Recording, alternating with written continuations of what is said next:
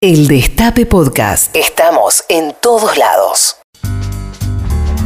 Y ya estamos aquí en el estudio del Destape Radio con, con Alicia Castro. Eh, muchas gracias por venir. Bienve- Bienvenida, este, Muchas gracias. Alicia.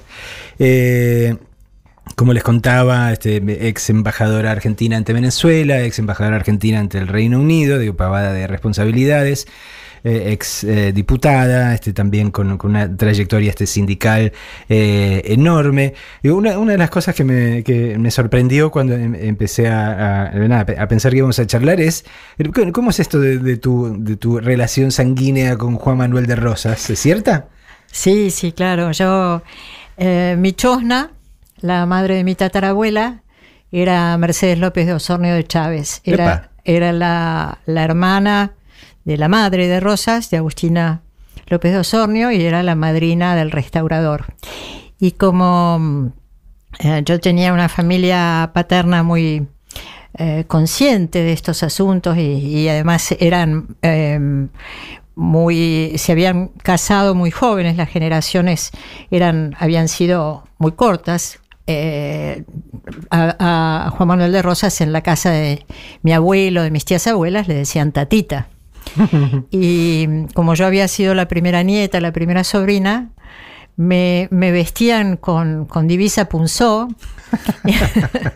Y a la noche tres tías mías, unas señoras muy elegantes, cantaban Viva la Santa Federación, mueran los salvajes, y otra vieja decía asquerosos, y otra decía inmundos unitarios.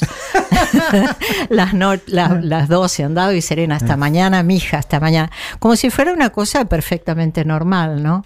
Así que el tema de la defensa de la soberanía está en el ADN. Pero bueno, imagino así como que por un lado, este, como contabas cómo, cómo se vivía intrafamiliarmente.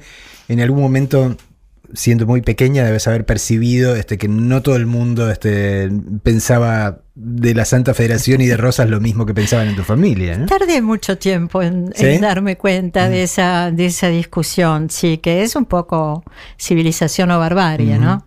O sea que bueno, con el tiempo, por supuesto, lo hemos, lo hemos profundizado, lo hemos reflexionado. Eh, ¿Es cierto? ¿Estudiaste psicología o te recibiste? ¿Sos psicóloga también? No, no, no soy para nada psicóloga. Ah. Yo estaba estudiando este, el ciclo básico en filosofía en los 70 y en ese momento me puse a, a volar en aerolíneas argentinas. Pensé que si el vuelo y el estudio se, se contraponían dejaría de, de- de volar y en cambio eh, me encontré allí un lugar, una vocación y, y también más, más tarde un lugar donde donde empezó mi práctica política, porque yo fui delegada sindical primero, a raíz de un tema de discriminación de la mujer, Marcelo. En ese momento la Ahí estamos hablando de aerolíneas argentinas, de cuando trabajabas de- volando. ¿va? volando, Ah. sí, como tripulante de cabina. Y mm, hasta los 80 las mujeres solamente eran azafatas, entre comillas, y solamente los hombres ascendían en la carrera a comisarios y a jefes de cabina. O sea, ese era el tope, azafata. Y ahí, Sí. y ahí fuiste. ¿eh? Y entonces, bueno, me puse, nos pusimos a organizar un grupo que fue pequeño, incipiente, de 13 mujeres que empezamos a, a reclamar tener en el avión el mismo, el mismo lugar que, que el varón. Y mm, bueno, como ya sabemos, la- el machismo mina tanto la autoestima de las mujeres que había que convencer a las compañeras de que podían abrir y cerrar la puerta de un avión, o que podían contar el bar, o que podían, este, en fin, tener la relación con el comandante que normalmente tiene el comisario. Y así logramos terminar con, con, ah, con la discriminación. Luego cambiamos también toda la denominación, porque ahora se llaman tripulantes de cabina de pasajeros para que no haya sexismo. Eh, bueno, se hicieron muchas cosas. Logramos una patente de vuelo para los tripulantes, para profesionalizar a los tripulantes de cabina. Y luego empecé a abarcar desde lo sindical otras luchas, básicamente la lucha contra la privatización de, de aerolíneas argentinas. Esa lucha la perdimos. Eh, pero fui electa secretaria general y luego reelecta tres veces en un momento muy especial. Habíamos solamente dos mujeres secretarias generales eh, de sindicatos a nivel nacional, una la recordada Mari Sánchez Ujú. y, y otra fui yo en ese periodo. Y luego fue, fue una época muy interesante, ¿no? Porque peleamos contra el menemismo, eh, peleamos contra los cielos abiertos, em, la lucha contra la privatización la perdimos, pero concientizamos a los compañeros y compañeras, luego se pudo recuperar aerolíneas argentinas. Y, mm, fundamos el MTA, el Movimiento de Trabajadores Argentinos, con Moyano, con Palacios. Fue una época muy intensa, de, un gran periodo de lucha y fue y esa fue mi universidad, el sindicato. Igual, eh, por eso, antes, antes de seguir avanzando, como vos estabas avanzando en el tiempo, eh, te quería preguntar, digo, ¿cómo fue eh, ese clic este tuyo mental de, de, estar estudiando este el ciclo básico en la facultad, de empezar a trabajar, imagino que para bancarte, qué sé yo, y después encontrarte con la posibilidad de una carrera sindical? Digamos, ¿era algo que vos habías barajado alguna vez en tu vida, este, la participación en lo sindical, en lo político? O fue un descubrimiento? Bueno, en los 70 todos y todas las jóvenes estábamos soñando con la revolución, mm. estábamos soñando con cambiar el mundo seguimos soñando, ¿no? Obvio. Pero yo estoy muy contenta de pertenecer a esa generación, aunque tuvimos tantas luchas, tantas pérdidas. Pero bueno, vivíamos pensando en el cambio, vivíamos pensando en cambios radicales de todo punto de vista. Qué, dos palabras que nos jodieron, ¿no? Cambio y radical. hay que reivindicarlas, digo, porque suenan a otra cosa distinta de la que uno querría que sonase, ¿no? Sí, bueno, han sido, han sido, han sido mal utilizadas, hay que resemantizarlas. Pero bueno, así fue. Y un lugar donde, donde poner el trabajo, donde poner la inteligencia. Fue muy, muy, una época muy importante. Y, a, pesar, a pesar de todo ahí, me, digo, me, da la sensación de que, de que debes haber, haber luchado por encontrar un lugar. Digo, tenías este, un, lugar desde lo sindical, que claro, y una lucha este, sindical este, muy clara. Pero en el término de ubicarte en, lo partidario, este, bueno, o en una representación partidaria, digamos, claro, estamos hablando del peronismo en la época de Carlos Saúl, estamos hablando de, después de, eh, de, la alianza, este, da la sensación como que estabas a la búsqueda de, alguien este, o, de algún este, sector en, particular que verdaderamente representase ese, usémoslo de vuelta porque hay que resemantizar, cambio radical que, que estabas buscando, ¿no? Sí, yo fui electa como, como diputada de la Alianza, del FREPASO. Y fui la primera diputada que me fui del, del FREPASO y fui oradora en contra de la reforma laboral, ¿no? Y era Fui consciente de que ese iba a ser el principio del fin de la alianza. Lamentablemente hubieron dirigentes con poquísima visión, desde mi punto de vista, por ejemplo, Chacho Álvarez, que había sido muy eficaz para, para hacer un nucleamiento que reuniera lo mejor del peronismo que se oponía a Menem, particularmente el grupo de los ocho, eh, lo mejor del radicalismo que se había opuesto a, a, a la claudicación frente a los militares, este, dividió el comunismo, el socialismo, pero una vez que tuvo ese, ese mm, frente armado, mm, defeccionó, ¿no? Porque realmente la... Mira, yo me acuerdo, eh, el gobierno asumió el 10 de diciembre. El 13 de diciembre invitaron a los, a los diputados que teníamos que ver con la cuestión laboral, de legislación laboral. Mm y nos plantearon que iba a haber una, una reforma, ¿no?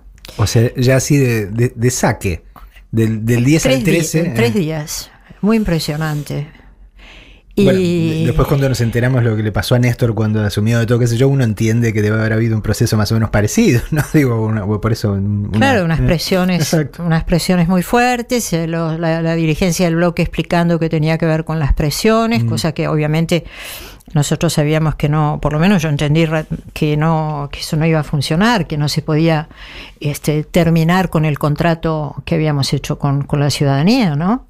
Em, yo particularmente venía del mundo sindical, había muchísimos peronistas, sindicalistas que habían votado el FREPASO, la alianza, justamente pensando que se iban a mantener los derechos laborales y lo primero que se hizo fue esa cachetada, ¿no? O sea, después Chacho se fue por el tema de las coimas, pero en realidad el mayor daño era la rebaja del salario. La coima era el detalle, ¿no? La coima era la propina, pero, pero lo que, de lo que se trataba era que El salario de los laburantes, el- digo, ¿no? claro, ese es el daño claro, real sobre... sacarles, Eh. sacarles salario. Así que bueno, fui la primera diputada en, en irme de la alianza. Estamos charlando con Alicia Castro, hacemos una pausa musical y seguimos conversando.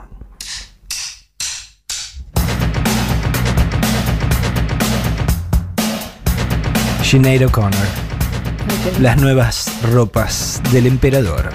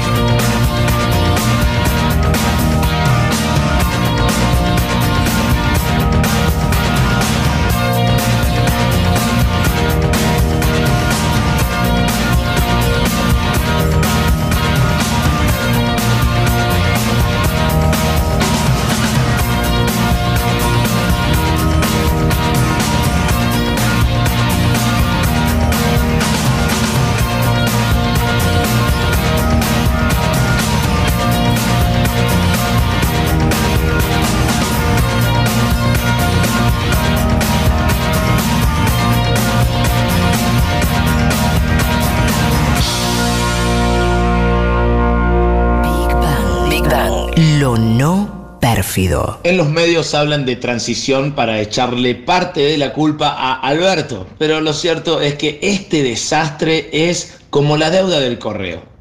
Todo de Macri, aunque lo tengamos que pagar nosotros. Dijo nuestro querido Lucas Martínez. Al periodismo de carteras, que ahora volvió, no lo vi nada indignado cuando desapareció la cartera de salud, por ejemplo, que ahora vuelve a pesar de ellos. Estamos acá con Alicia Castro este, viendo imágenes de, la reunión del gabinete ampliado del presidente, de, el todavía presidente de la nación, este que parece que dijo hay gato para rato, con lo cual me hizo acordar este Juan Tomal, a ver si lo encontrás. Hay un, hay un jingle de, uno de los dibujitos de- del gato silvestre y de Tweety. Que, que vende una comida que se llama gato barato. y Dice gato barato, comida para rato, dele a su gatito y comerá ratoncitos. Yo digo, bueno. Comida para gato, gato barato. Me dura un buen rato. Gato barato, comida para gato. Solo supervive cantará ratoncito. Ahí está. Ahí está. Este, gato barato, ¿ok? O sea, completamos el silogismo. Eh, Dios mío. Bueno, acá el, agitador político-cultural de este Tano Gentili tiró hace un rato este, cuáles son a ustedes este, cuáles son las mentiras más grandes de Clarín y La Nación y hay una tonelada de, de- de mensajes. Angie Fuello dice la- de La Nación, los cuadernos incinerados que resurgieron de las cenizas. Eh, de Clarinete dice, uff, la cuenta en el exterior de Maxi, la morsa que no lo fue, el PBI enterrado y la peor, vender a Macri como honesto. Lucho Aguirre dice, todo lo que tenemos lo pagamos. Declaración de Ernestina Herrena de Noble ante consulta por papel prensa. Eh, arroba mensaje de Fer, reverendo, dice, recién caigo que es el número telefónico, el número telefónico que ve nuestro. Dice, pensé que era la cantidad de mentiras que deben andar por ahí, ¿no? Digo, porque- Eh, Arroba Caire y de Copas dice Islas Seychelles, la secretaria de Néstor, la operación contra Vudú por Sicone, la bóveda de Néstor, el PBI enterrado, los cuadernos de Centeno, las cuentas de Máximo y Nilda, etcétera, etcétera, y que digan que hacen periodismo independiente. Son la mafia y no nos vamos a olvidar nunca. Eh, arroba Geneise68, el amigo Jorge Martínez dice la gran mentira fue convertir en presidente a Macri. Eh, Pobreza cero, ¿no? Bueno, Pobreza Cero no lo ha mencionado todavía, pero bueno, sí, me- mentira más grande que esa. Eh, eh, el amigo Libreño78 dice, hacemos periodismo independiente. Esa es una de las grandes mentiras de Clarín y La Nación, claramente. Jorge Apple recuerda, hay un pueblo en Entre Ríos en que todos se parecen a Santiago Maldonado. ¿Se acuerdan de eso? Como- Qué terrible. este. Marcela R dice, desde el pronóstico del tiempo hasta el horóscopo. Eh, ¿Qué más? A ver, cualquier nota de Santoro dice arroba señor Thompson, ok. Eh, arroba Mefisas86 dice que iban a desaparecer, la mentira más grande. Motoquero, arroba Hernán dice el asesinato de Nisman. Eh, arroba Chiquitín B dice Sedovado en un PBI. Eh, el amigo Musgrave recuerda otra vez lo de las cuentas en Suiza de Máximo y Garré. Digo, miren cómo, de cómo pegó eso, ¿no? Eh, Mari Carmen, arroba Rooster M- MC78, también recuerda las cu- cuentas de Máximo y la ex ministra de Seguridad en el exterior. Fernández y Fernández ya este, más en vena de, de- de- joda, dice Macri 2020. Digo, sí, esa fue una gran mentira. Eh, pero, pero bueno, un montón. Y también hay, eh, el- por ahí pescaba este temas, eh, que, que vos dijiste, a ver, temas, de lo, le, dijiste a la gente temas que querían hablar. Este, y me encontré con uno este que me sorprendió, alguien que dice. Contá del galgo que adoptaste, Alicia. Bueno, yo suelo no, no hablar demasiado de mi vida privada, pero, pero sí, mi, con mi hija adoptamos una, una galga rescatada de una organización que se llama Adopta un Galgo, arroba Adopta un Galgo en Argentina, que, que rescatan galgos que le sacan a los galgueros, que hacen jugar en las carreras, carreras. o que los hacen cazar y suelen tener una vida muy desgraciada. Y hay generalmente una, una persona, una familia de tránsito que los recupera y luego los pone en adopción. Y, y, eh, se la pedí mm, este fin de semana a mi hija. He pasado un fin de semana súper placentero porque mm, los galgos son muy tranquilos, uno tiene la imagen de que tiene que salir corriendo Claro. y no, son muy tranquilos, lo que quieren es este estar en un sofá leyendo a Proust. Así que, así que eh, sí, lo recomiendo mucho para, para compartir la felicidad de este tiempo. Yo estuve leyendo ayer un artículo que habías escrito vos, Marcelo, sobre la economía de la felicidad que me pareció muy interesante. Muchas gracias. Eh, sí, Hace sí, tanto que no, que no relacionamos política con felicidad, ¿no? Yo creo que hemos pasado, por supuesto, sacando el periodo de la dictadura militar, hemos pasado los cuatro años más deprimentes de la democracia argentina, ¿coincidís? Sin duda alguna, sí, clarísimamente. Tremendo. Este, la sensación de agobio, la sensación que, de que cada día había una medida peor que la otra, de que cada día había un sector que caía peor que otro, de que cada día había más gente durmiendo en la calle, cada día había más desempleo, cada día más endeudamiento, una, una sensación de agobio muy grande. Y además esta de estar sometido se vincula con lo que recién mencionabas a un régimen de mentiras, ¿no? Un régimen de mentiras y de cinismo, porque han, han mentido con una cara así a toda prueba. Y, y esa mentira ha sido también una marca identitaria del, gobierno macrista, ¿no? Si lo vemos, por ejemplo, en relaciones exteriores, lo vemos en relación a los grandes problemas de la Argentina, el, el ocultamiento, la mentira, el falseamiento. Y además estar gobernados por un grupo de... ¿Qué diré? Para tratar de ser diplomática. Es difícil la diplomacia con esta gente a esta Pero altura de del partido, ¿no? ignorantes, ¿no? Un, un No, país una que mezcla, tiene- ¿no? Digo, creo que hay una Sí. mezcla de, de- de- de profunda inoperancia y una mezcla de, una perversión este, militante, ¿no? Mala gente, ¿no? mala gente. Mala gente. Bueno, Cristina lo dijo en un momento, digo, esto es mala gente, estas cosas no, no se hacen, no se pueden Mala hacer. gente, mala gente, sí. Además, este, bueno, nuestro es un país que tiene cinco premios Nobel, el país de Borges, de Mallea, de Y Cortázar. bueno, yo antes de que llegaras te decía, digo, hoy, bueno, hoy ganaron este premios, este Mariana Enríquez ganó el, el premio Ralde este, de la editorial Alfaguara, Selva Almada ganó este en, Escocia, en la Feria de Edimburgo, este el libro, el premio al mejor libro.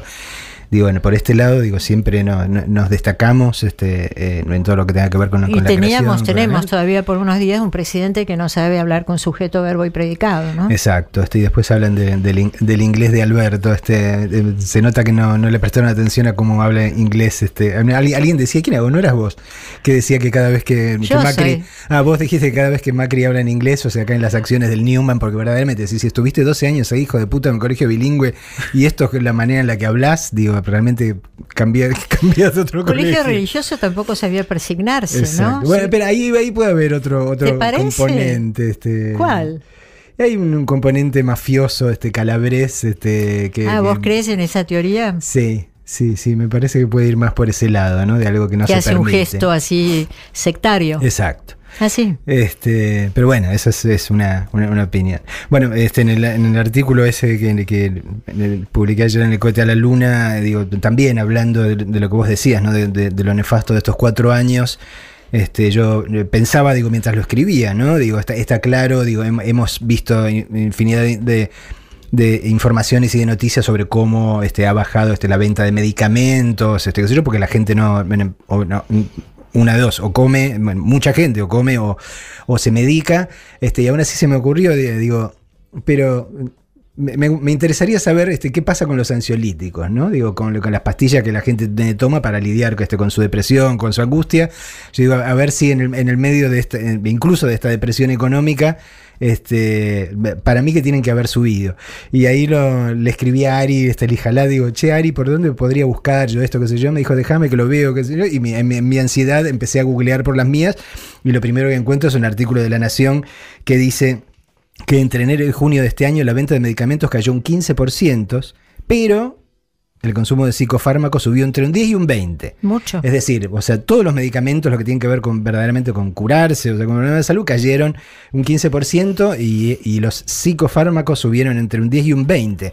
Y la demanda a fines de este año alcanzaría los 132 millones de unidades, lo cual representa un 70% más que hace 7 años. Es enorme, ¿no? Es una, una barbaridad, ¿no? Bueno, pues, las formas en las que la gente intenta lidiar con la angustia que significa una situación como esta, ¿no? Yo lo, lo he conversado mucho con Jorge Alemán, Ah. seguramente compartimos su amistad. Eh, un psicoanalista argentino que vive en Madrid y que se dedica a la política mayormente. Y mm, lo hemos hablado mucho en otro momento, eh, cuando todavía no había sido concretada nuestra, nuestros sueños, esperanzas, eh, sobre esta angustia colectiva y, mm, y además sobre cómo verdaderamente, como, como dice Cristina, cómo se desordenó la vida de los argentinos, que a lo mejor es un, es un repertorio de palabras ajeno a la izquierda, ¿no? Porque en general el orden está vinculado con los partidos de derecha, pero nosotros podemos identificar este desorden en la vida de cada uno, ¿no? Un estudiante que no sabía si podía terminar su carrera, un trabajador o trabajadora que no sabía si su fábrica iba a seguir funcionando o su empresa iba a seguir funcionando. Eh, estas 40 pequeñas y medianas empresas que se cerraron día tras día, la gente que cayó a dormir en la calle, ¿no? Este, a comer de la basura en un país rico como es la Argentina. Eh, Eh, di- me hiciste acordar, eh, digo, cuando, cuando eh, Cristina dijo esto, yo siempre me acuerdo mucho de, de la traza del, del muro este que separa este, zonas de Israel de zonas de Palestina. ¿no? Este, yo estuve ahí este, cubriendo la segunda intifada en el, en el año 2000 para una revista española, cuando el muro todavía no existía. Y después volví, digo, para terminar este, la investigación para una novela que quería eh, escribir en el 2007 y el muro ya estaba. Eh, y digamos, el muro ya es un problema este, fenomenal per se, pero aparte tenía esta cosa siniestra de que, de que era un, un muro profundamente irregular, que estaba diseñado con, con toda intención para interferir la vida de los palestinos, ¿no? lo, lo más posible. Entonces, saber por dónde podemos pasar el muro de tal forma que este, que quede en la mitad de tu casa y tu trabajo, o en la mitad de tu casa y el colegio de tus hijos, este, o que separe este, tu casa de tu propio jardín de olivos. Eh, eso de, impedirte nada parecido a una vida normal, es decir, este, cada cosa que querés hacer, eh, te tenés que topar este, con un muro y con un control militar, ¿no? Digamos, un poco eh, la política de estos cuatro años este, económica de este gobierno lo que hizo es eso, impedir cualquier eh, ac- ac- acción, actividad este, más o menos normal este, que uno cree. Por eso, desde levantarse, tomar un desayuno y empezar a pensar en la luz, en el gas, en... ¿eh? Un gobierno que por un lado se empeñó en borrar nuestra historia. Mm. Yo creo que esto no, no, no- por eso yo no llamo a lo que nos pasó neoliberalismo, ¿no? Yo lo llamo claramente neocolonialismo, porque Ujú. es un gobierno que permite la reapropiación de nuestro territorio y la entrega de nuestros recursos naturales, claramente, por ejemplo, en el caso de Malvinas. Eh, o sea, un gobierno que se, se, se empeñó en borrar nuestra historia, pero también nuestro futuro, ¿no? Ha sido presente continuo. Y ese presente tan angustiante que hemos tenido, creo que tiene que ver con esto que vos hablabas de menos remedios, menos salud y más, más psicofármacos, ¿no? Más, más, al- más tratar de buscar algún recurso para... Químico este, para, para no desbalancearse, claro. Yo mira, este fin de semana la verdad es que este, puse un tweet por ahí diciendo, eh, les, pasa, les pasa lo mismo, que, que uno puede respirar, puede caminar, este, tenés ganas de salir. Y un montón de gente empezó a... Una cosa bastante simple, digamos. Un montón de gente empezó a contestar, volví a ir al cine, este, salí a comer, vi amigos, ¿no? Independientemente de que sabemos que lo más terrible todavía está ahí, ¿no? Hoy que llueve habrá todavía mucha gente durmiendo en la calle, pero hasta he podido conversar con algunos de los que están este, durmiendo en la calle, que, que creen y saben que se van a levantar, y eso creo que es lo más importante de lo que nos pasa, ¿no? Y hablando de la felicidad, bueno, Bolívar dec- tenía esa frase tan bonita que el buen gobierno es el que trae el mayor grado de felicidad posible. Ah, esa no la conocía, me la, me la noto. Eh, eh, Alicia, ¿cómo, eh, ¿cómo conociste a Néstor y a Cristina? ¿Cómo empezó tu relación con ellos? Ah, bueno, Cristina, cuando éramos diputadas en la Cámara de Diputados, me llevaba muy bien con, con Cristina, charlábamos mucho y, y éramos cada una a, a su turno y en su medida la rebelde de su bloque, ¿no? Porque ella era la rebelde del PJ, yo la de la Alianza, y a veces incluso nos hemos combinado para, para pedirnos interrupciones y, y poder este, hablar de la misma cosa en el mismo sentido. Y, mm, y bueno, así conocí también a Néstor, fui algunas veces a su casa y, y ella a la mía, eh, cosa que sigue sucediendo. Eh, hace un rato el, el Tano subió, cuando estaba anunciando que ibas a estar, subió una foto, este que muchos de nosotros recordamos de, de- un momento este muy particular de- de tu pasaje por el, por el Congreso. Eh, una foto en la que se te ve este con una bandera de los Estados Unidos. ¿Qué fue? ¿Cuándo fue esto y qué fue lo que pasó? Eso fue en el 2002 cuando se trató la ley de quiebras, ¿no? Y, y- y había, ya estábamos llegando al límite, digamos, de, de la, mm, del sometimiento al Fondo Monetario Internacional, que por supuesto no es un poder neutro, tiene que ver con el Departamento de Estado de Estados Unidos, con las instituciones financieras que tratan de imponer a los distintos países no solo su régimen económico, sino su régimen político también, ¿no? A través del, a través del endeudamiento. Y ese día se trataba la ley de quiebras y había una modificación negativa para, para la Argentina.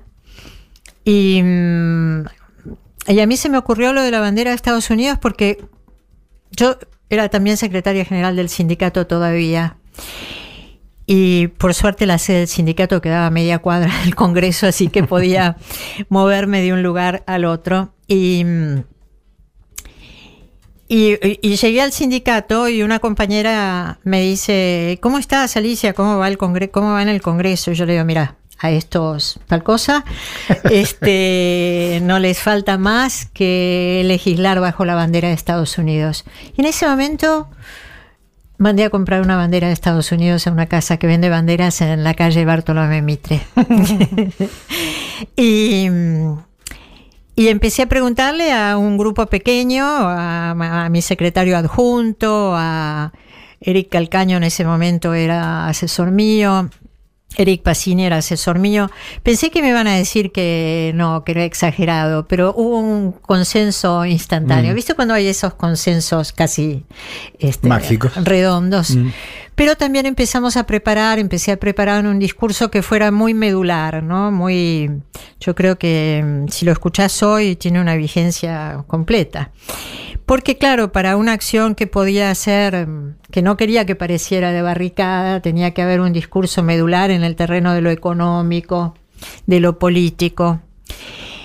Y también eh, cuando llegó a mi casa mi hija, eh, que ahora tiene 32 años, así que en el 2002, ¿cuántos tendría? Era chica. 2002, hace 17 años, claro. Era chica, ¿no? Sí, y, sí. y yo tenía la bandera, 15. tenía la bandera y la tenía en una silla en el comedor.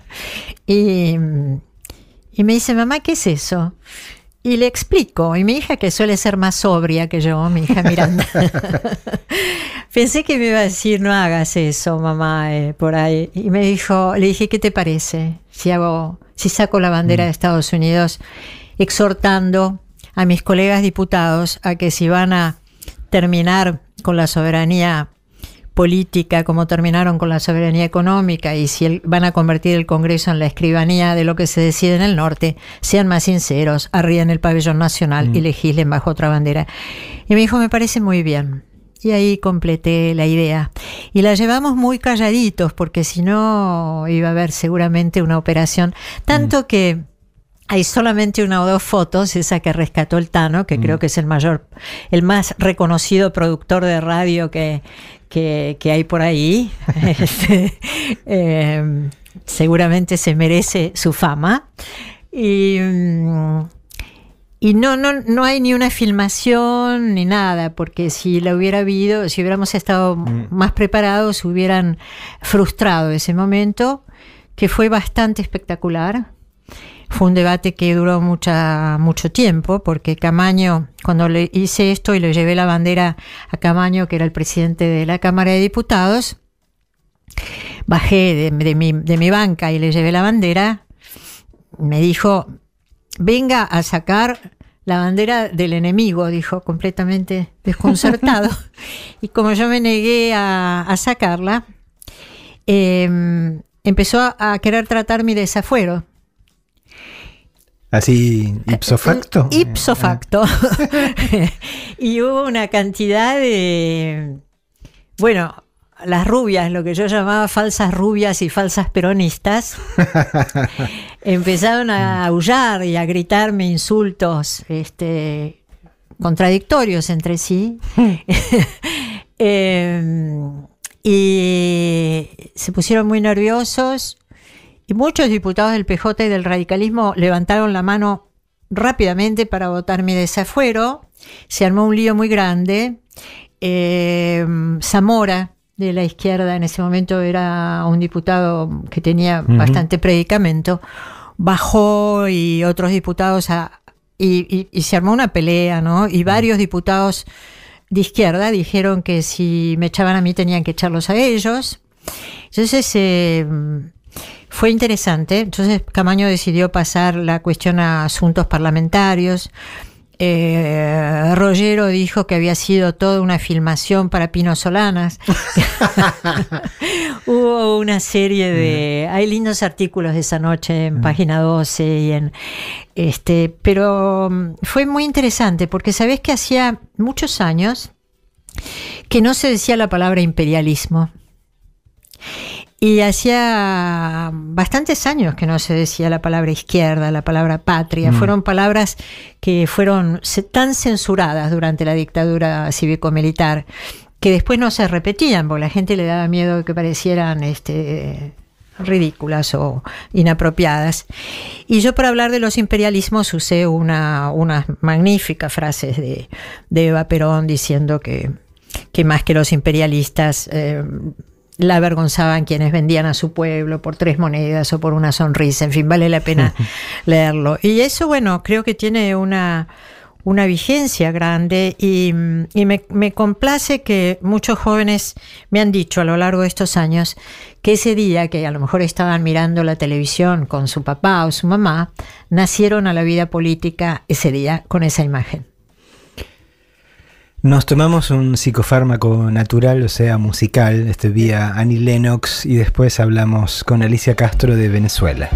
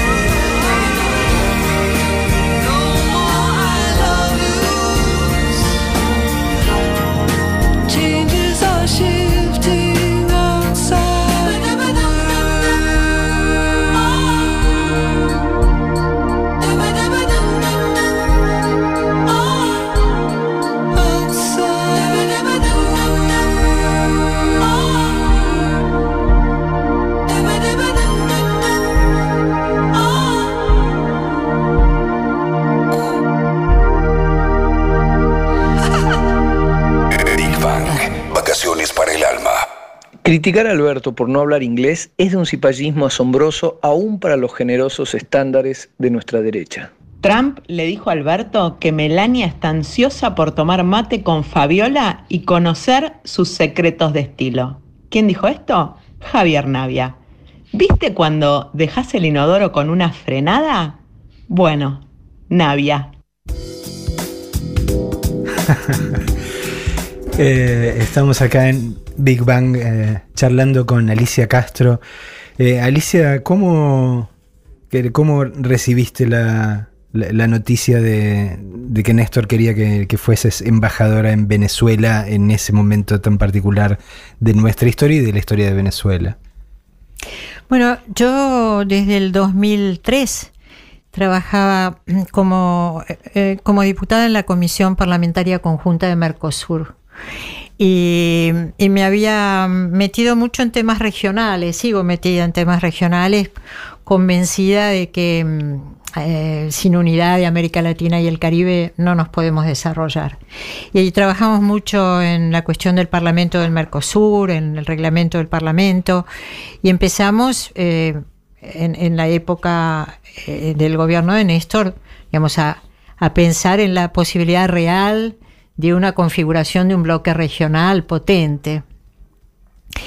Y mm, ¿qué, qué, qué quiero decir cuando digo un bloque regional potente? Porque parece que a veces fuera solamente una cuestión ideológica y es también una cuestión económica, ¿no? Porque eh, si nosotros pensamos en lo que logramos, Marcelo, en los últimos años, en los últimos 12 años, con esa conjunción extraordinaria de líderes regionales como los dos gobiernos Kirchner, eh, Evo Morales, Rafael Correa, Hugo. Chávez, Lula, Fidel Castro, etcétera. Lo que llamó Cristina una segunda independencia. Primero fue el Mercosur ampliado. Yo fui autora de un, un proyecto para, para incluir a Venezuela en el Mercosur, consciente de la dinámica política y la ecuación energética que esto podía aportar al Mercosur. Luego la fundación de UNASUR, Mm.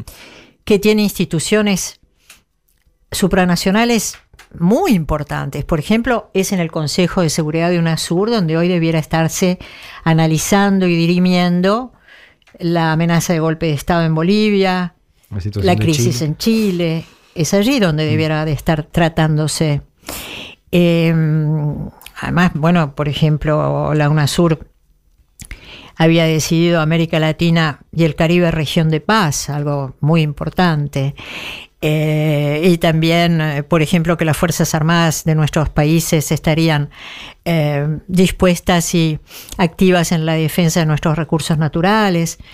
En fin, fue una, vasta y densa eh, organización supranacional. Y luego la Comunidad de Estados Latinoamericanos y Caribeños, la CELAC, que se fundó el- en, diciembre del 2011.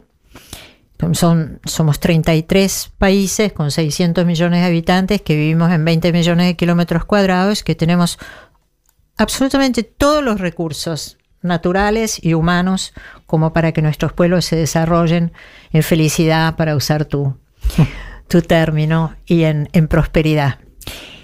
Y, pero esto, claro, en la condición de estar unidos, ¿no? Cosa que ya vieron nuestros libertadores hace 200 años, San Martín, Bolívar, Artigas.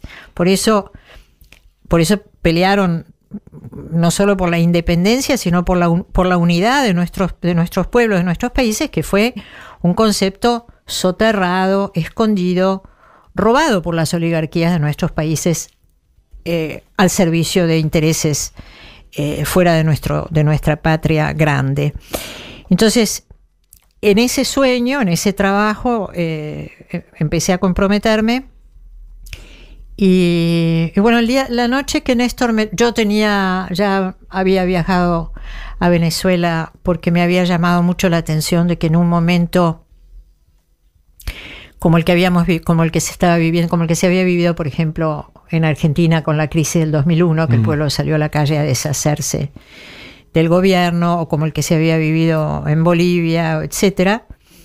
Al contrario de eso, Hugo Chávez había tenido un golpe de estado y su pueblo como se lo llevaron para matarlo concretamente, y su pueblo salió a la calle a rescatarlo y a rescatar ese proceso extraordinario que fue una nueva constituyente, porque la constitución bolivariana lo que hizo fue eh, que cada permitir a cada ciudadano, ciudadano, gente que antes no tenían, no estaban alfabetizados, no estaban ni documentados, empezaron a participar en la, en la, en la- en la idea, en la construcción de las propias reglas que se iban a dar y por lo tanto a defender esa constitución como algo propio, como algo eh, que pertenecía al pueblo, ¿no? Eh, entonces la gente salió a la calle a defender ese proceso, esa constitución, esa revolución. Eso me pareció muy interesante y, y viajé a Venezuela, conocí a Chávez y sus, digamos, la responsabilidad con la que él se había tomado, con la que se había cargado a las espaldas, eh, la reconstrucción, la construcción de un bloque regional como, como soñaron Bolívar y San Martín. Y Néstor me llamó una noche que yo creía que me llamaba para hablar de otra cosa. Pensé que me llamaba para hablar de aviación. que yo Bueno, en algún sentido, sí. y, y me destinó a Venezuela en un momento muy importante de la relación bilateral, en un momento donde estaba todo por construirse, afianzarse. Y además pudimos, este, pudimos aumentar mucho el- las exportaciones argentinas, la transferencia eh, tecnológica, porque Venezuela es un país muy, muy des- desindustrializado, tiene, como decía Chávez, y antes Rómulo Gallegos, la maldición del petróleo, ¿no? Este, entonces, no han hecho un proceso de sustitución de importaciones como el que tuvimos nosotros. Así que bueno, fueron experiencias muy, muy importantes. Eh, sobre todo vivenciar, estar ahí. Digo, por- eso te quería preguntar un poco por, por ese lado, más por, por el lado este puramente vivencial, porque creo que eh, incluso eh, la gente que, que votó a Alberto y a Cristina, digo, por obra este, de, de- de esta tarea este, nefasta desde lo cultural este, que, hacen las grandes empresas de comunicación, creo que muchos de nosotros este, tenemos una este, imagen este, de, de- de Venezuela en estos últimos este, 10, 15 años como si fuese, no sé, la versión caribeña de Alemania Oriental durante la Guerra Fría, ¿no? Entonces estamos, digo, apoyamos el proceso, pero al mismo tiempo dicen este, tantas cosas que uno se imagina que vivir ahí debe ser imposible. Digo, ¿cuál, cuál fue tu vivencia este, viviendo allí en Caracas? Ah, bueno, muy, muy tranquila y además eh, era un momento, como te decía, de gran, sobre todo que tenía que ver con la construcción del bloque regional, ¿no? Con la, con la construcción de, de UNASUR. Yo me acuerdo, por ejemplo, el día que del 2004 cuando se comenzó a gestar UNASUR y después mm, Chávez decidió que los que habíamos ido allí eh, al Cusco, el ombligo del mundo para del mundo incaico, eh, nos fuéramos al campo de batalla de Ayacucho, ¿no? Era una persona que confiaba mucho en los símbolos, donde habían peleado todas nuestras, todos nuestros ejércitos juntos. Los granaderos, que ya hacía cinco o seis años que estaban fuera eh, y estaban descalzos con pulgas y que fueron ahí a, a darle la estocada final al imperialismo de la época en la batalla de Ayacucho.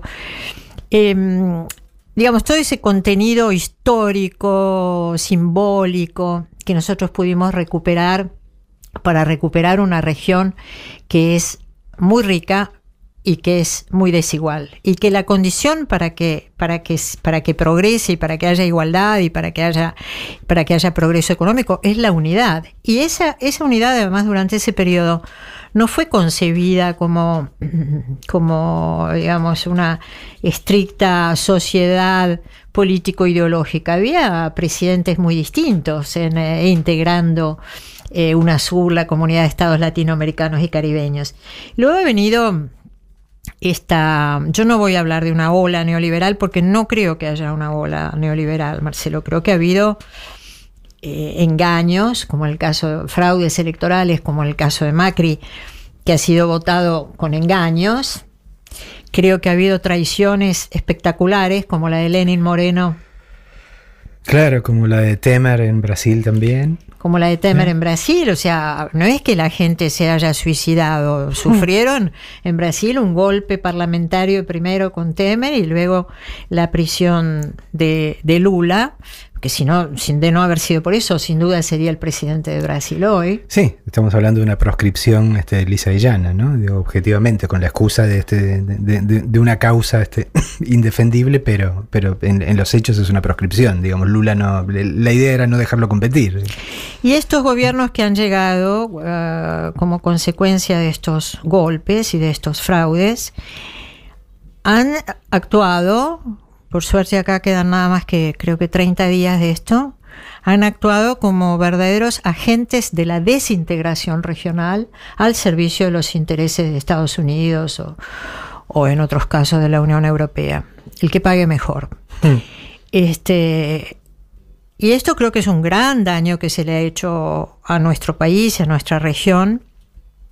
Por eso veo tan interesante eh, cómo, cómo decididamente eh, Fernández Fernández van por la, la vuelta a la clave regional y al federalismo, ¿no? Dos temas súper importantes para nosotros. Y durante todo este tiempo Venezuela ha sufrido desde Chávez, eh, ha sufrido un linchamiento mediático. Tendrán sus problemas, no lo dudo, pero esos problemas son eh, deben ser resueltos por los venezolanos. ¿no? La Argentina tiene una muy rica tradición, Marcelo, de respeto, de no injerencia, de pri- el principio de no intervención, del principio de, de igualdad jurídica de los estados. Sin embargo, Macri no solo ha adoptado con naturalidad, sino que ha fogoneado que sean los Estados Unidos los que proponen este, intervenir directamente y militarmente cuando no le gusta un gobierno en nuestra región, ¿no?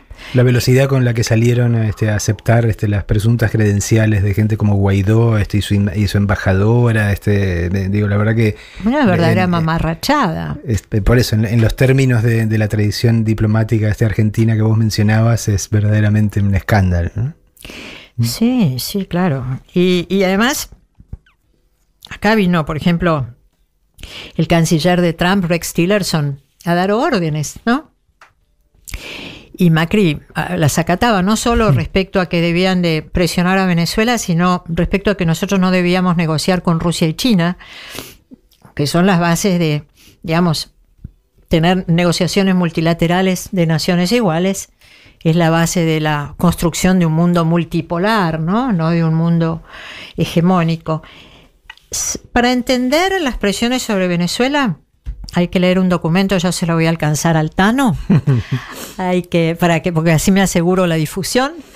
Este, eh, hay, que, hay que leer un documento que, que reveló Snowden, Edward Snowden, de, del año 2004, que muestra eh, de, todas las organizaciones del Departamento de Estado y las agencias de seguridad y de defensa, cuáles son los países que son objetivo permanente de los Estados Unidos. China, Rusia, Irán, Corea del Norte y Venezuela, un solo país en América Latina. Y esto tiene que ver con el petróleo, ¿no?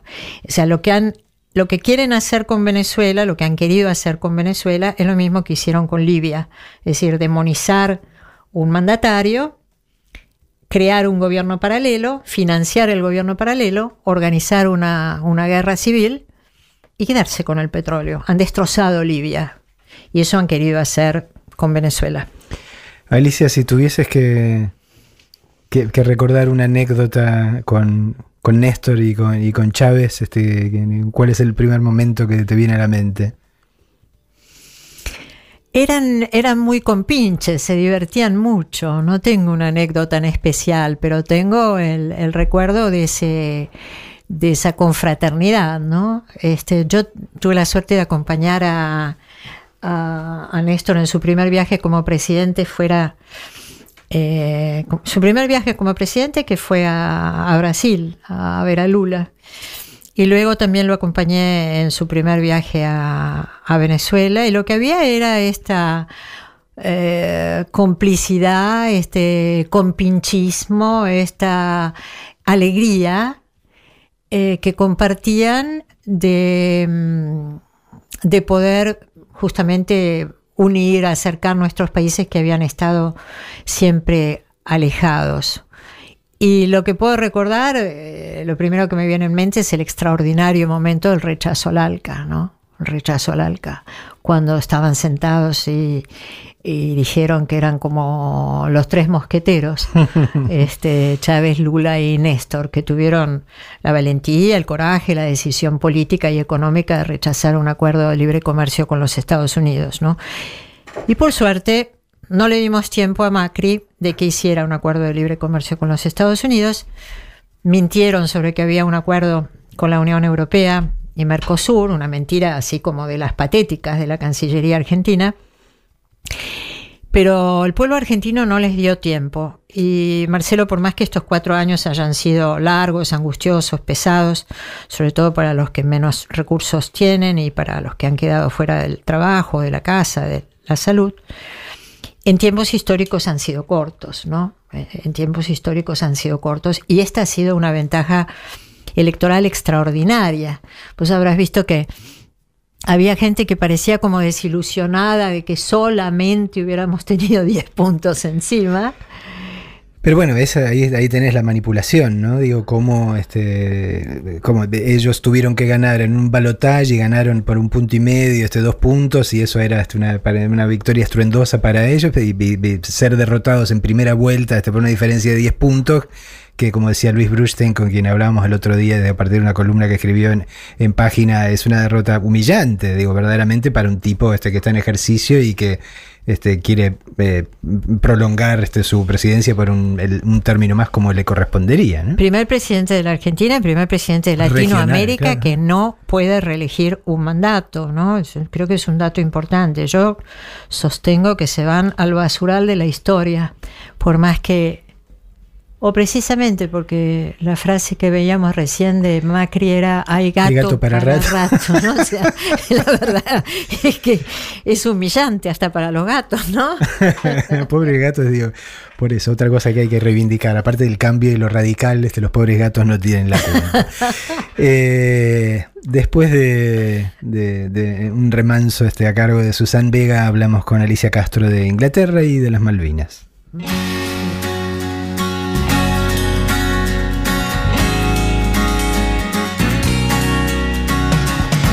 If I am in love with you, all this to say, what's it to you?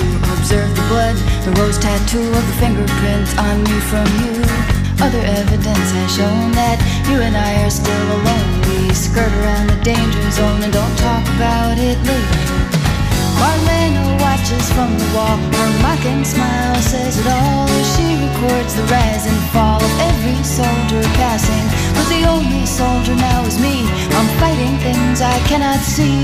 I think it's called my destiny that I am changing. Marlena on the wall.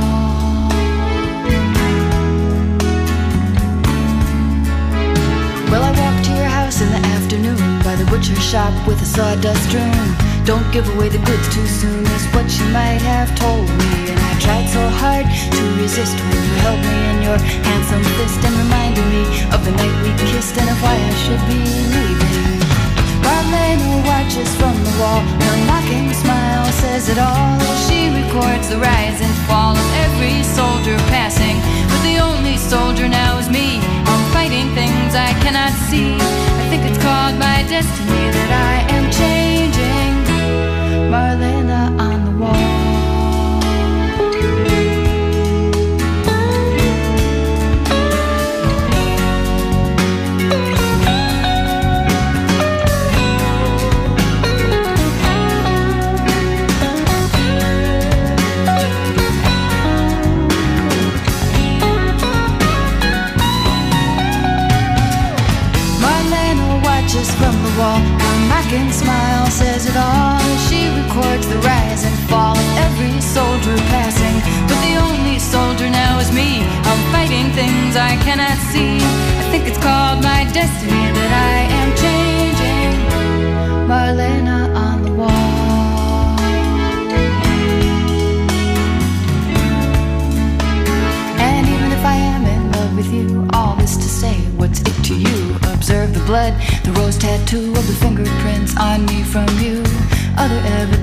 shown that you and I are still alone. We skirt around the danger zone and don't talk about it later.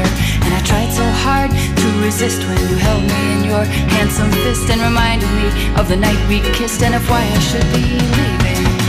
Marlena watches from the wall. Her mocking smile says it all. She records the rise and fall of every man who's been here. But the only one here now is me. I'm fighting things I cannot see. I think it's called my destiny that I am changing, changing, changing, changing, changing.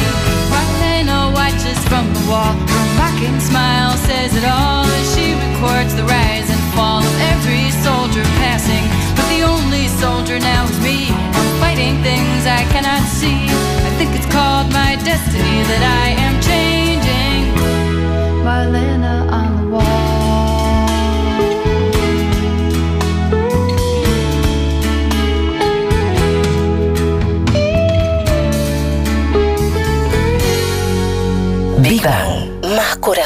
Que odio. Les ganamos, pero todo seguirá mal hasta diciembre. Aunque es cierto que nos sentimos un poco mejor.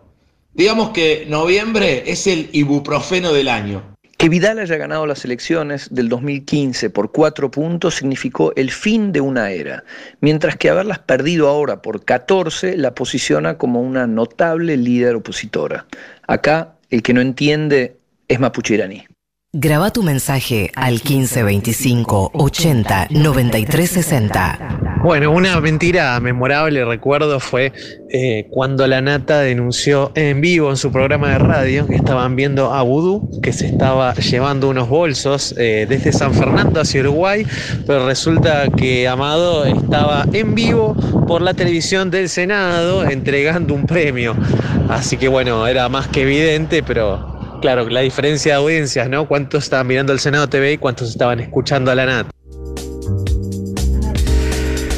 Seguimos charlando con, con Alicia Castro. Eh, digo, bueno, alguna, alguna vez hablamos un poco de esto en, en- en- en otra etapa de, Big Bang, este, en una conversación telefónica, eh, pero yo pensaba, digo, bueno, ¿qué, qué diferencia eh, notable debe haber sido para vos saltar de, de Venezuela, o sea, de ese, lugar de América Latina, digo, que estaba en un momento este tan, tan particular y tan alentador de su historia, a convertirte en la embajadora este, ante el Reino Unido, un lugar que, digamos, de todos los grandes países del orbe, es uno que tiene una eh, carga añadida para todos nosotros que tiene que ver con el reclamo este, por la soberanía de nuestras Islas Malvinas, ¿no? Digo, fue como eh, salir de, de un lugar amigable este, e, e ir al medio de los lobos, ¿no? Otro planeta. claro. Ah.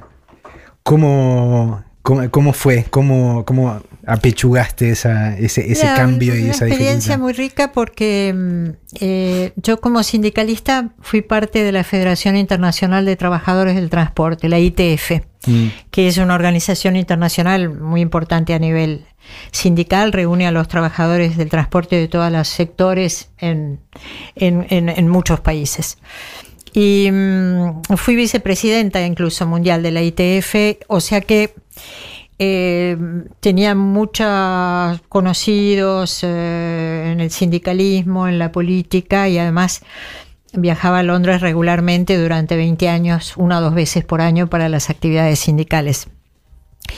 Así que eh, creo que esto también lo tomó en cuenta Cristina cuando, cuando me designó.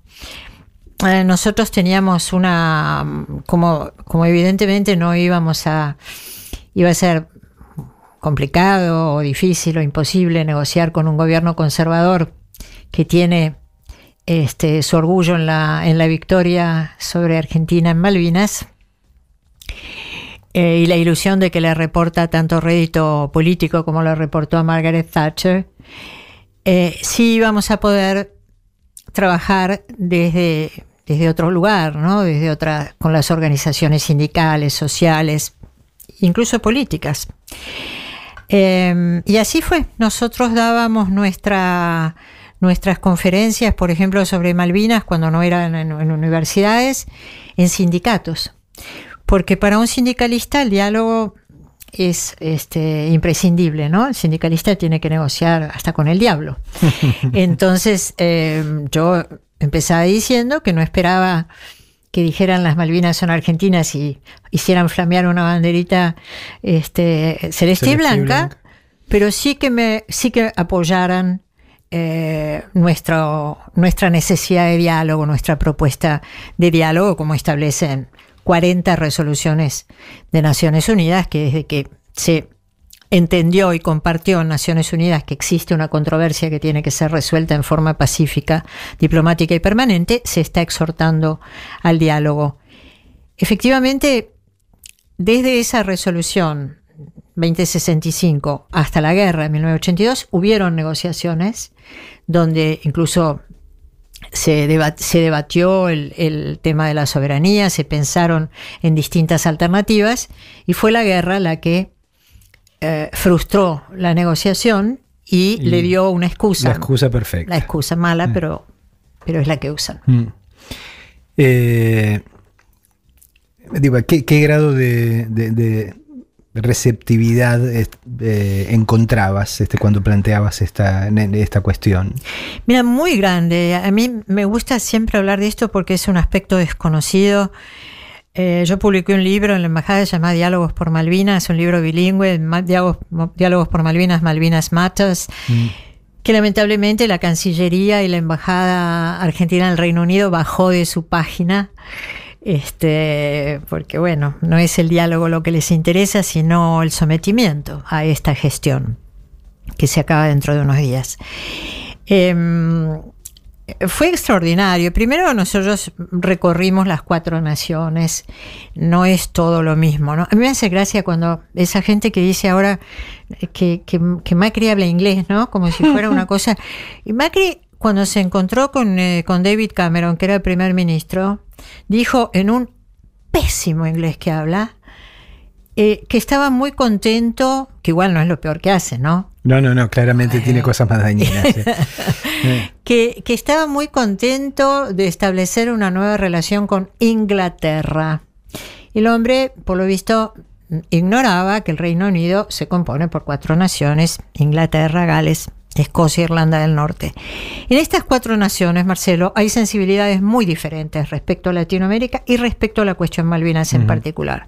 Por ejemplo, en Escocia, donde yo, bueno, cada, cada una de estas naciones además tiene un parlamento, tiene un ministro primero, aunque dependan del gobierno central. Y en algunos casos antagonismos muy conocidos, reconocidos por todo el mundo menos por Macri.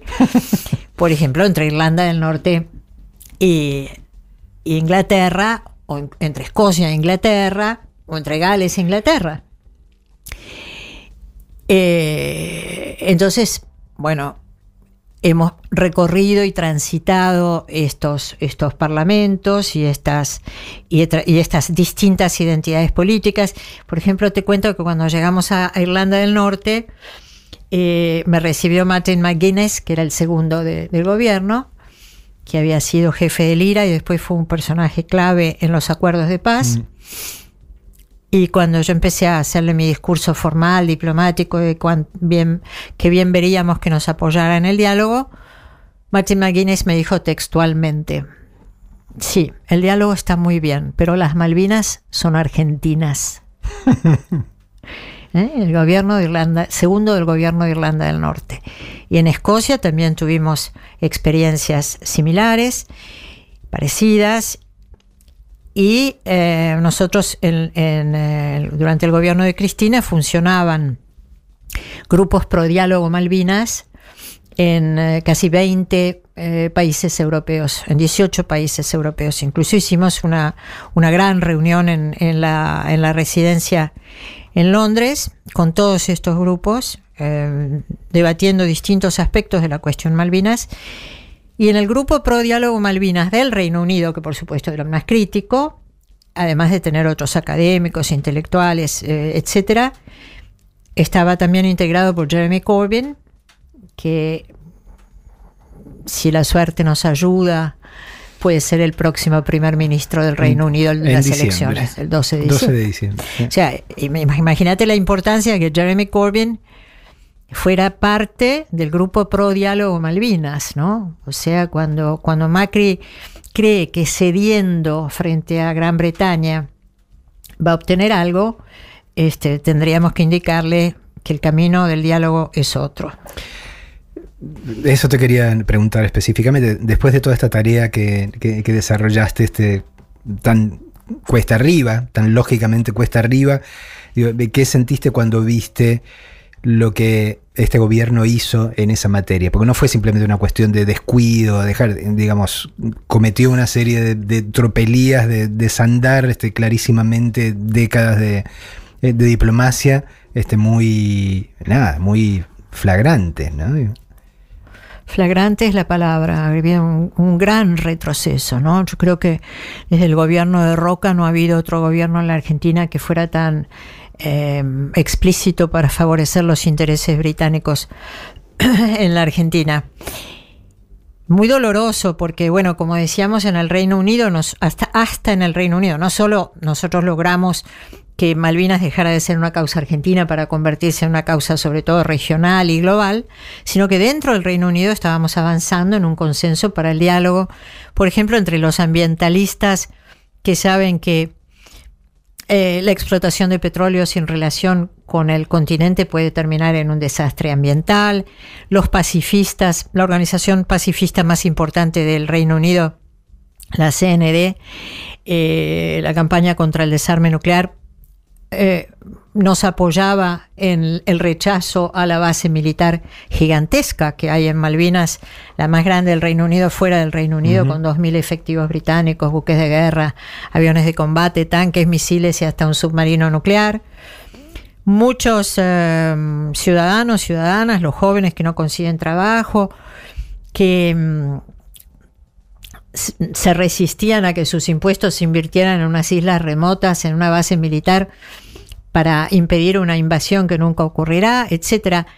Todo ese consenso se, se- se dilapidó, o bueno, o quedó en suspenso. Quiero creer que, que está ahí.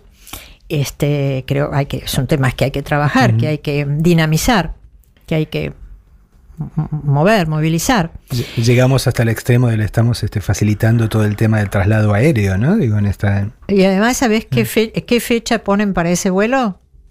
¿Qué fecha? Adivina. El 2 de abril me estás jodiendo. 20 de noviembre, Día Ah, de la 20 de abril. Soberanía Nacional. Ay, Dios. Son, son de manual o de anti-manual.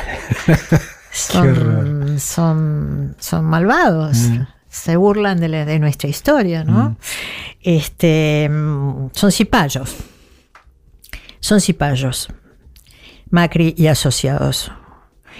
Em, el martes 13 de septiembre del 2016 se firmó un acuerdo entre Macri y May, Teresa May, que se llama Forador y Duncan por el nombre de los vicecancilleres que lo firmaron, donde se plasma completamente la ambición británica en el Atlántico Sur, es decir, Malvinas y más allá, ¿no? Es un acuerdo que mm, textualmente establece que se van a remover todos los obstáculos para el crecimiento económico y el desarrollo sustentable de las islas en lo referente a hidrocarburos, pesca, comercio y navegación. Cierra comillas. es lo que le pidió Teresa May en una misiva a Macri y Macri lo hizo firmar. Entonces, le han entregado bloques petroleros en la cuenca Malvinas, a 100 kilómetros de Malvinas, a empresas petroleras británicas que operaron a cuenta del gobierno colonial dentro de Malvinas, cosa que está expresamente prohibido por eh, la ley de hidrocarburos y la modificatoria del, del 2013. Em, favorecen la pesca, la depredación de nuestro recurso, con lo cual los habitantes de Malvinas tienen un, un, uh, ingreso per cápita muy elevado. Nosotros no podemos comer calamar, pero eh, desde Malvinas se exportan toneladas, se han firmado acuerdos por, por 20 años, 25 años. Este, con la Unión Europea, con buques coreanos, etcétera, que depredan nuestros recursos, y la Argentina le está brindando toda la información de nuestro recurso pesquero. Y ahora, eh, el 20 de noviembre, se va a inaugurar este vuelo, en las un vuelo más sem- semanal a Malvinas, en las condiciones en que han, lo han exigido o lo han pedido los británicos. Es decir, que no fuera una empresa argentina, ni con tripulación argentina, ni tuviera origen ni destino en Argentina territorial. Bochornosamente, la Cancillería argentina ha concurrido del bracete con la Cancillería británica a pedirle a terceros países que hagan este vuelo. Y ese vuelo lo va a hacer eh, la TAM desde San Pablo con un avión de matrícula brasilera, tripulación brasilera. Es un vuelo que no trae ninguna ventaja para, para la Argentina continental y que en cambio per- permite a los malvinenses que haya, por ejemplo, recambio de las tripulaciones pesqueras, este, se favorezca el comercio, que no trae, o sea, si un argentino no puede, por ejemplo, comerciar en las Islas Malvinas, ni tener una propiedad, ni, eh, ni ejercer comercio, ni funciones. Es decir, es netamente un acuerdo y un vuelo que favorece la presencia del usurpador, ¿no? Lo que es eh, este, está contra la Constitución Nacional, aparte de contra la voluntad del pueblo argentino expresada en una política de Estado. Tano, digo, mañana tendríamos que hacer, este, de- después de que terminemos con las mentiras de Clarín y La Nación, tendríamos que hacer cuáles han sido las vergüenzas más grandes de este gobierno en los últimos cuatro años, ¿no? Digo, y esta, sin duda alguna, debería estar en el top ten. Después de Lisa Loeb, eh, charlamos con Alicia Castro de Julian Assange. Ah, qué bueno.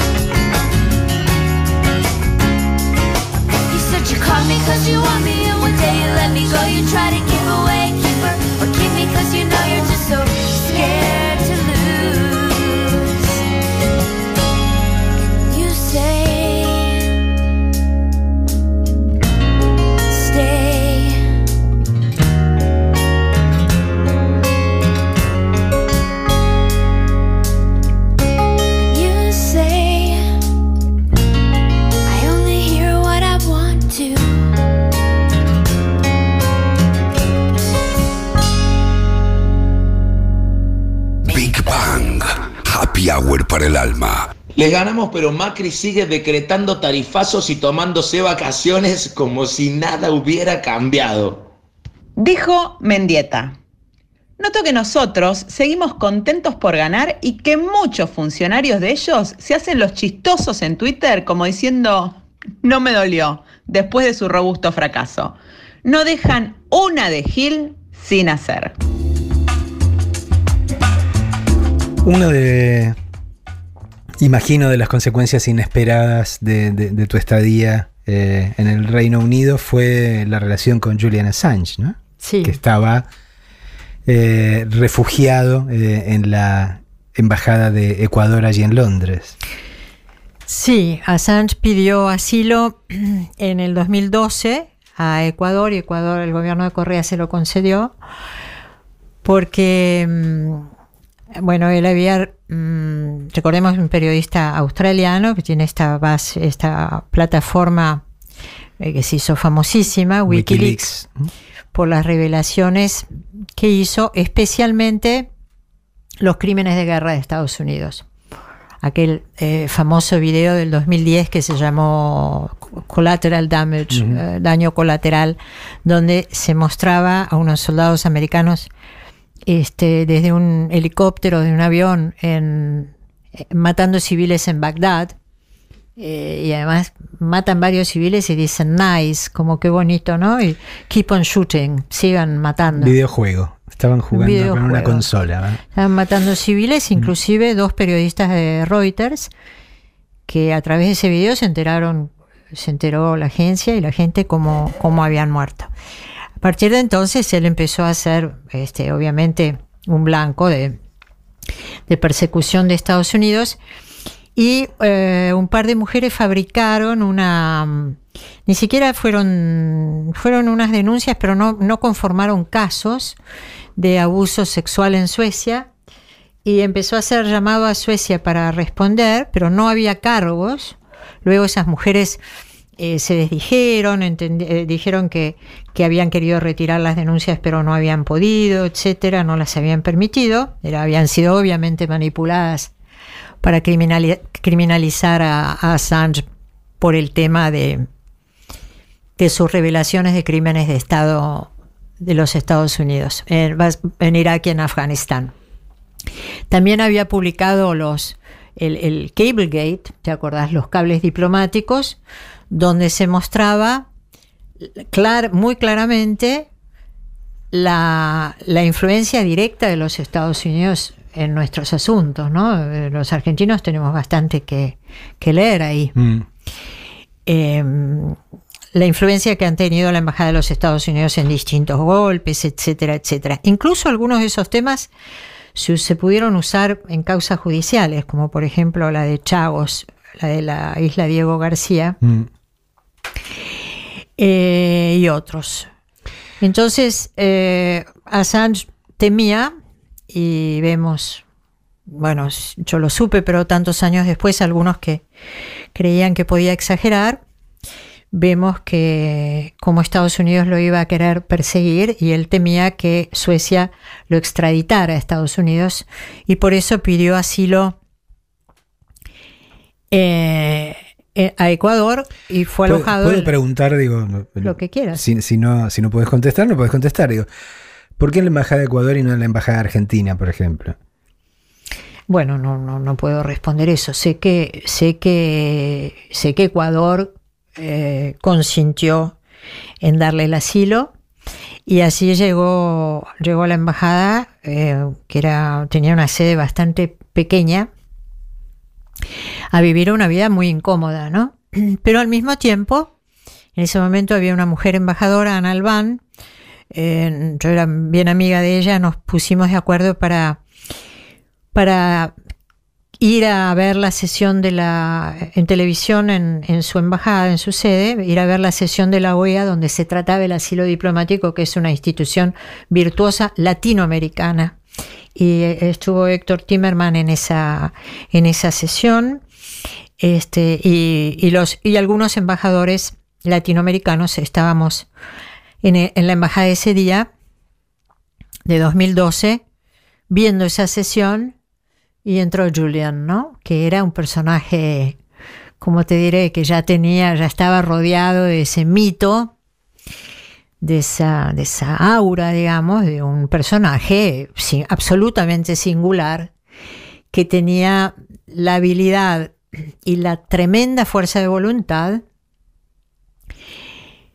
eh, de recibir una información que se les daba a pocos, ¿no? El, Wikileaks recibe información, la chequea, en general es información encriptada, o sea que hay gente muy entrenada trabajando ahí, chequea la información y tiene un absoluto récord mundial, eh, Marcelo, del cual ningún periódico en el mundo puede eh, gozar. Ninguno de los millones de cables y de información de Wikileaks ha sido falsa. Toda ha sido información veraz. Y en esa época, bueno, la embajada se convirtió, la embajada de Ecuador se convirtió en un centro de visitantes y en un centro, digamos, de actividad incluso cultural, porque todo el mundo quería conocer a, a Assange, así que iban filósofos, en fin, es amigo de Zizek y de, mm, ¿qué te puedo decir? De Yanis Varoufakis y de Yoko Ono y de, en fin, variadas este, personas, personalidades de distintos pelajes. Y nosotros lo, lo cuidábamos bastante. Yo solía llevarle empanadas y, y Malbec. Y, y es absolutamente falsa esa historia de Lenin Moreno de que él tenía una mala convivencia. Bueno, yo tengo y he publicado en Twitter muchas veces fotos con el embajador, con, la, con el embajador que hubo después, Abad le hacíamos fiestas de cumpleaños, eh, había reuniones, iba este, el, ex juez Garzón, que era uno de sus abogados, Patiño, que era canciller de Ecuador, eh, ahí a, a conversar, a cantar, a- en fin. Claro que no salía de la embajada porque el momento que pusiera el pie fuera de la embajada iba a ser aprendido por la policía británica y, Y muy probablemente al- extraditado a los Estados Unidos. Y esto es lo que pasó hace pocos meses. Lenin Moreno, que no tengo palabras para calificar su canallada, su bajeza, su traición, eh, lo entregó a los Estados Unidos a cambio de un préstamo del Fondo Monetario Internacional y tal vez de que se ocultaran unos datos que lo comprometen con operaciones económicas eh, oscuras. Y lo entregó de la manera, lo sacaron arrastrando una imagen, yo he llorado mucho, te debo decir, ¿no? Em, una, lo sacaron arrastrado. eh, él gritando que el Reino Unido no debía someterse a, a los, a los designios de Trump. Y además entregó todos sus bienes, person- todos sus bienes, su computador. Yo la última vez que lo vi en diciembre del 2017, él eh, ya estaba Lenin Moreno en el gobierno, ya no, ya las relaciones habían cambiado y tenía un collar de pendrives. Dormía con una serie de pendrives eh, al cuello. Pero bueno, Moreno entregó toda su computadora, sus materiales trabajados durante muchos años, le entregó todo a los Estados Unidos, donde le están, este, lo están demandando con condenas de 175 años de prisión, es decir, varias vidas, por haber cometido el delito, entre comillas, de haber revelado verdades sobre los Estados Unidos. Ahora, yo aprecio, Marcelo, y te agradezco a vos y a tu equipo que podamos tratar este tema. Eh, no hay muchos periodistas que lo traten y no hay muchos periodistas que sean conscientes de lo que esto significa en términos de vulneración total de la libertad de prensa, no solo de los periodistas, la libertad que tenemos los ciudadanos y ciudadanas de ser informados con la verdad, de conocer, de, de aprender, de conocer la verdad sobre cómo funciona el mundo. Eh, Julian tiene un, un lema que a mí me gusta mucho. eh, la guerra necesita de mentiras. La paz necesita la verdad. Todo lo que él ha revelado es verdad. Es el primer caso en el mundo de un periodista que por revelar la verdad está sacrificando su vida. Lo tienen encerrado en una cárcel de alta seguridad, no ha cometido ningún delito, está encerrado solo. Digo, para nosotros está en una especie de, de- de cono de sombras, ¿no? Digo, porque ya no sabemos nada de él, no podemos saber nada de él, o sea, lo han enterrado en, en vida. Está como enterrado en vida, exactamente. Tiene, yo sé por sus, por sus abogados que tiene ya problemas físicos y psicológicos, porque además lo han aislado, no tiene contacto. La excusa es que, que no, que no quieren, que por alguna razón no quiere que se junte con otros presos que son criminales. ¿eh? Em, lo tienen encerrado, aislado, sin, obviamente sin computadora, sin teléfono, sin libro, sin gimnasio, sin nada, sin los mm, Nils Melzer, el, el comisionado de Naciones Unidas contra la tortura. Claro, el- te iba a preguntar eso, digo, porque eso ya es, ya es tortura hasta lisa y llana. tortura. ¿eh? Es Eh, eh, Nils Melzer ha dicho Falta de derechos elementales. ¿eh? que no, que no ha conocido un caso de tortura física y psicológica como el que ha sido sometido Julian Assange, que es un héroe de la verdad.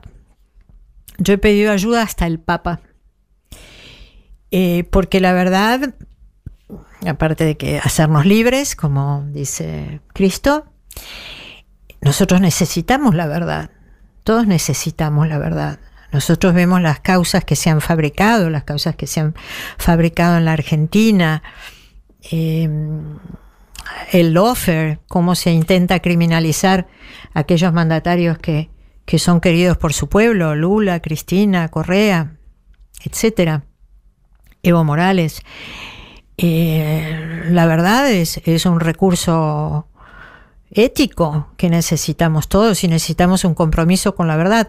Ahora, es, es un caso insólito porque te puede pasar a vos, le puede pasar a cualquier periodista. Es decir, Assange no es norteamericano, su plataforma no es norteamericana, es una plataforma global. ¿Por qué los Estados Unidos, en qué carácter, en qué condición puede extender su largo brazo hasta el Reino Unido, apropiarse, agarrarlo, meterlo preso y ofrecerle una ofrecerle la muerte, ¿no? Ponerlo muerto en vida, como dijiste antes. Yo creo que esto es una tragedia. Y es una tragedia sobre, sobre la que el periodismo debiera poner eh, más luz, más actividad, más activismo. Bueno, vos mencionaste más temprano el pasar a Edward Snowden, este, cuyo destino es solo ligeramente me- menos macabro todavía, pero se ha visto obligado a abandonar su país y está refugiado eh, en, Rusia, digo, pero, pero digamos por el mismo tipo de tarea, por haber denunciado eh, actividades non sanctas, en este caso de su propio gobierno, digo, siendo, siendo americano. ¿no? El caso Snowden es distinto y vale la pena decir que mm, Cristina fue la única jefa de Estado que conoció a Snowden. Yo me- Me lo contó, no sabía yo. ¿Te lo contó? Sí. Me pone muy orgullosa porque además Cristina en el 2015 estaba trabajando ya en temas de soberanía digital, que nosotros necesitamos soberanía digital, eh, para ser apenas un poco menos espiados, apenas un poco más independientes. Eh, bueno, hace ocho años que, Assange dijo que Google iba a ser la organización de espionaje más grande del mundo y todavía hay gente que se sorprende cuando lo escuchan por teléfono, la verdad. Em, son micrófonos que tenemos, que caminan con nosotros, nosotros mismos les ofrecemos las, los recorridos, nuestros mapas, nuestros deseos, nuestra, es loco, ¿no? Nuestra imagen, este, nuestra ubicación física, este, Todo, nuestros todo. pensamientos. eh. Todo, nuestras tendencias, lo que compramos, lo que elegimos, este, todo, todo. Y mm, hasta saben lo del galgo. y mm, no, no hubiera existido Edward Snowden sin Assange. Pero Edward Snowden era empleado de una de las agencias de seguridad de La Estados NSA, Unidos. la de National Security NSA Agency.